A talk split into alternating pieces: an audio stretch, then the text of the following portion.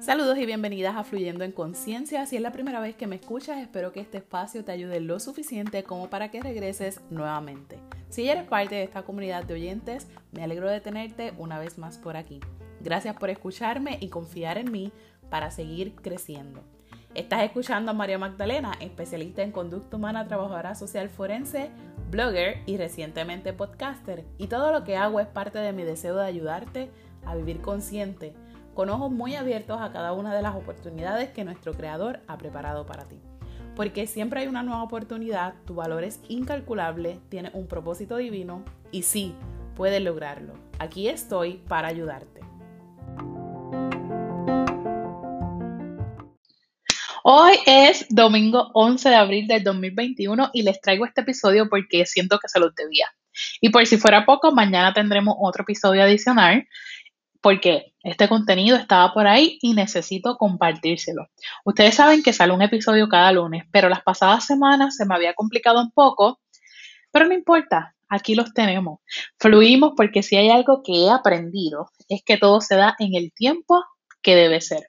El episodio de hoy es parte del segmento Conectadas con Dios, por lo que siendo que pasamos la Semana Santa, quiero hablarles un poco de algunas enseñanzas y lecciones que he aprendido de la vida de Jesús. Así que si quieres conocer cuáles son esas enseñanzas, quédate a escuchar.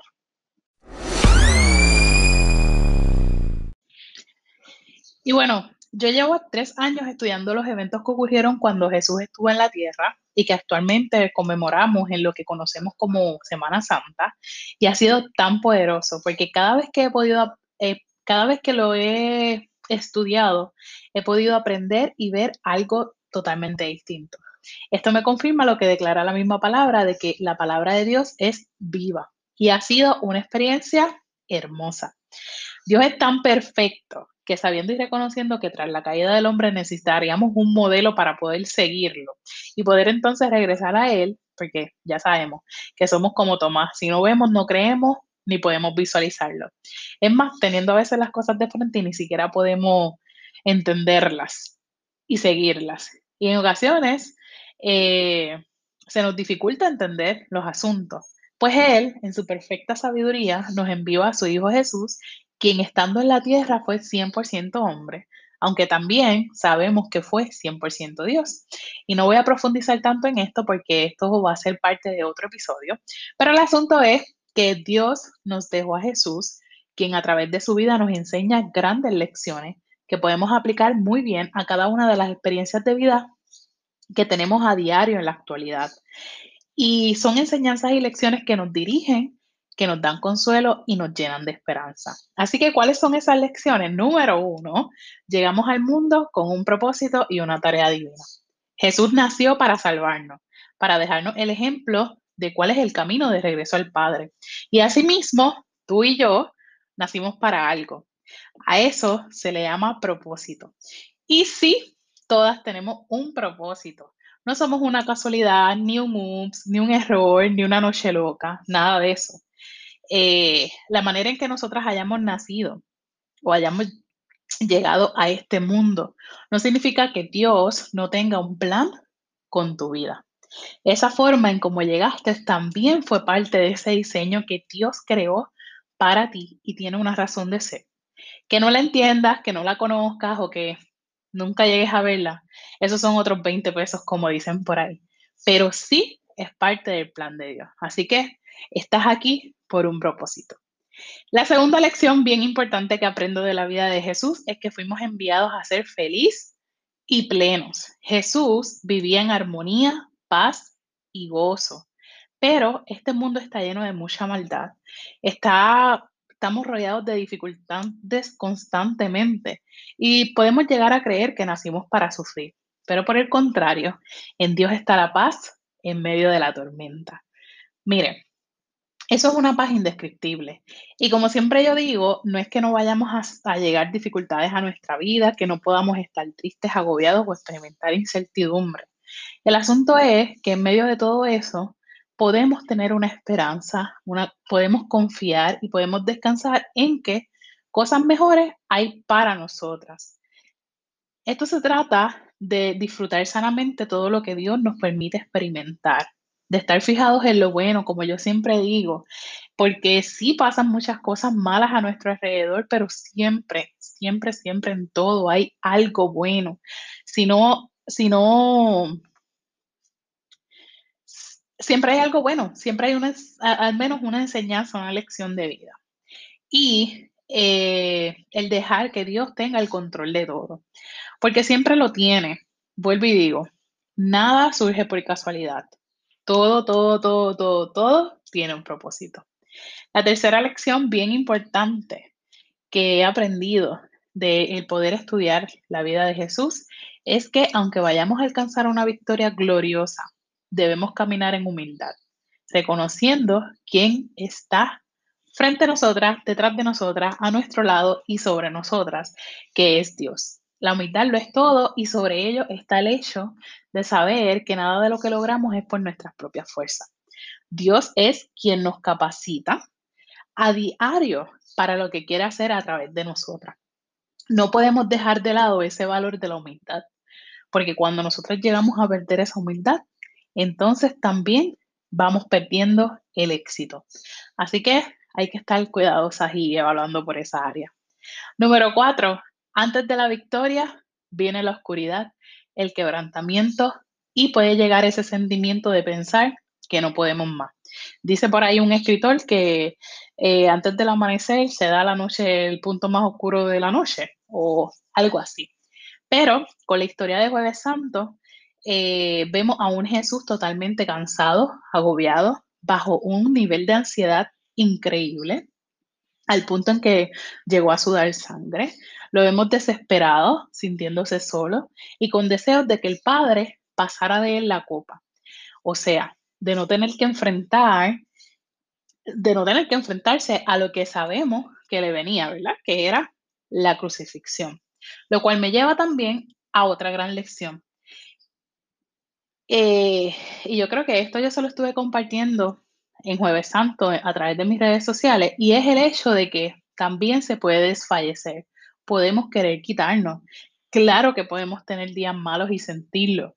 Podemos llorar, gritar, querer salir corriendo, dejar todo de lado por un momento. Pero también esta misma historia me enseña que permanecer, obedecer y enfrentar todo eso que tenemos que enfrentar, seguir, aunque sea, mira, arrastradas, es lo que nos dará la victoria. Dicen por ahí que de los cobardes no se ha escrito nada. Y en Dios quiero que sepan que no hay cobardes, porque Él echa fuera el temor. Y no es que no vayamos a sentir miedo, porque volvemos. No es que cosas malas no vayan a pasar, no es que no vamos a tener sentimientos eh, negativos.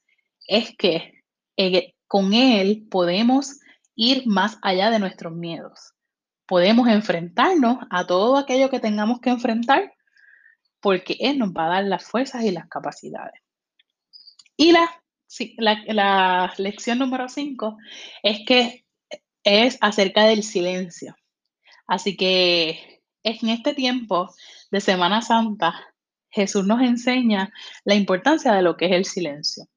Y esto surge, ¿verdad? Principalmente en Sábado de Gloria, cuando todo parecía que se había terminado, cuando la esperanza para aquella gente que estaba allí, ¿verdad? Aquella gente que creyó y confió en que Jesús era Dios, el Salvador, que vieron a un Jesús que sanaba, cobraba milagros y que todos habían visto cómo le crucificaron, le mataron y le dejaron en una tumba.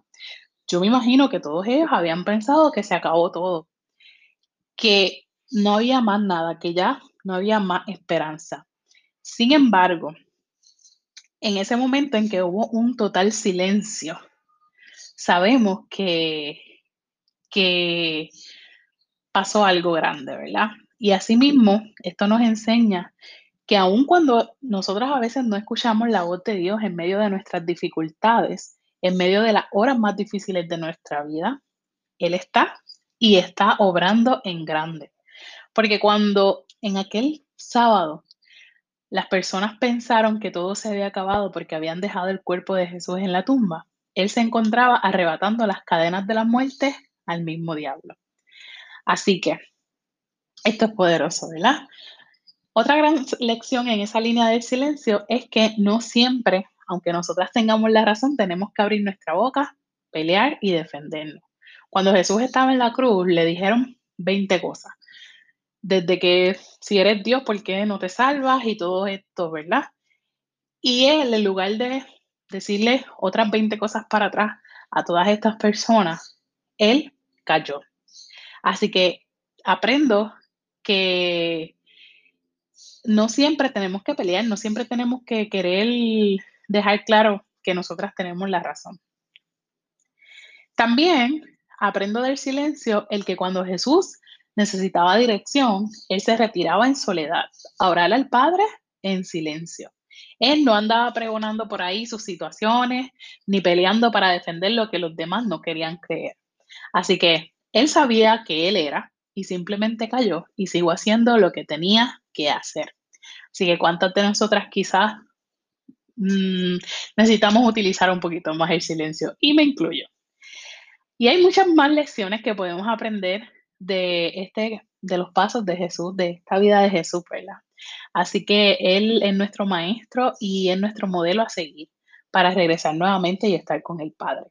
Yo cada vez me impresiono más y más de que para todo lo que nosotros vivimos hoy día, en la actualidad, hay una respuesta en la palabra de Dios.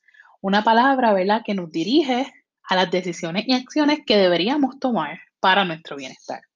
Pero lo he aprendido porque he estado buscando, porque he estado leyendo y porque he estado estudiando cada día esta palabra.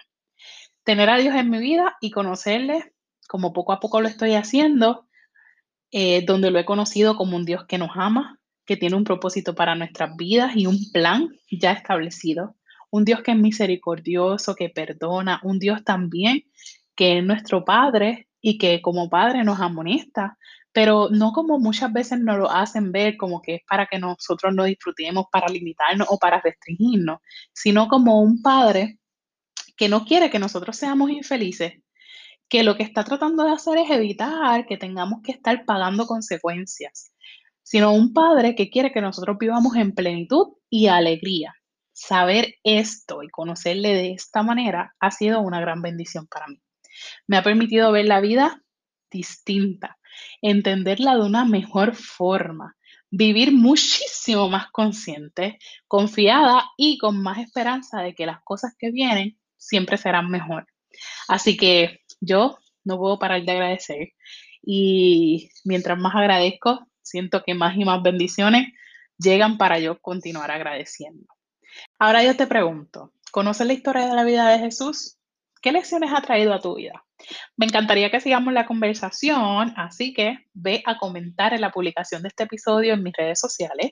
Sabes que me encuentras en Facebook e Instagram como Con Intención Influyendo y en Twitter como Intención Influye. También puedes visitar mi página web www.cointencioninfluyendo.com, donde encontrarás el blog también puedes comunicarte conmigo a través de nuestro correo electrónico con intención o por mensaje directo en todas las redes sociales. Te invito a suscribirte a la lista de correos electrónicos y a nuestra lista de difusión de WhatsApp para que te enteres de todo lo nuevo y recibas contenido adicional que comparto por allá. Si te gustó este episodio, tómale una captura de pantalla, compártela en tu historia y etiquétame. También puedes enviársela a alguien que sepas que le puede beneficiar.